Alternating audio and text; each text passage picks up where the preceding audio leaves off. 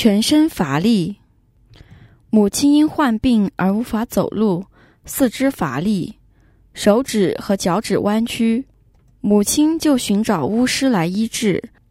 巫师把铁烧到变成红色，然后用脚踩了油，再踩在烧烫的铁上，之后再踩上母亲的身体，如此医治了一个星期，母亲就痊愈了。我母亲有何业力才患病，四肢乏力，不能走动，手指和脚趾弯曲？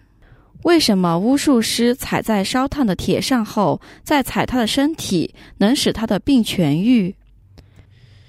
你母亲患病，四肢乏力，不能走动，手指和脚趾弯曲，是因为过去是出生在农业社会时，曾绑住动物的脚，然后送去卖，以及当他年轻的时候，曾模仿手脚弯曲的杂技演员，让该人很伤心。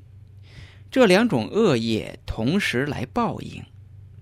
事实上，模仿他人，特别是相熟识之人，互相模仿娱乐，是不大会产生恶业的。就是说，在他人不生气的情况下是没有恶业的。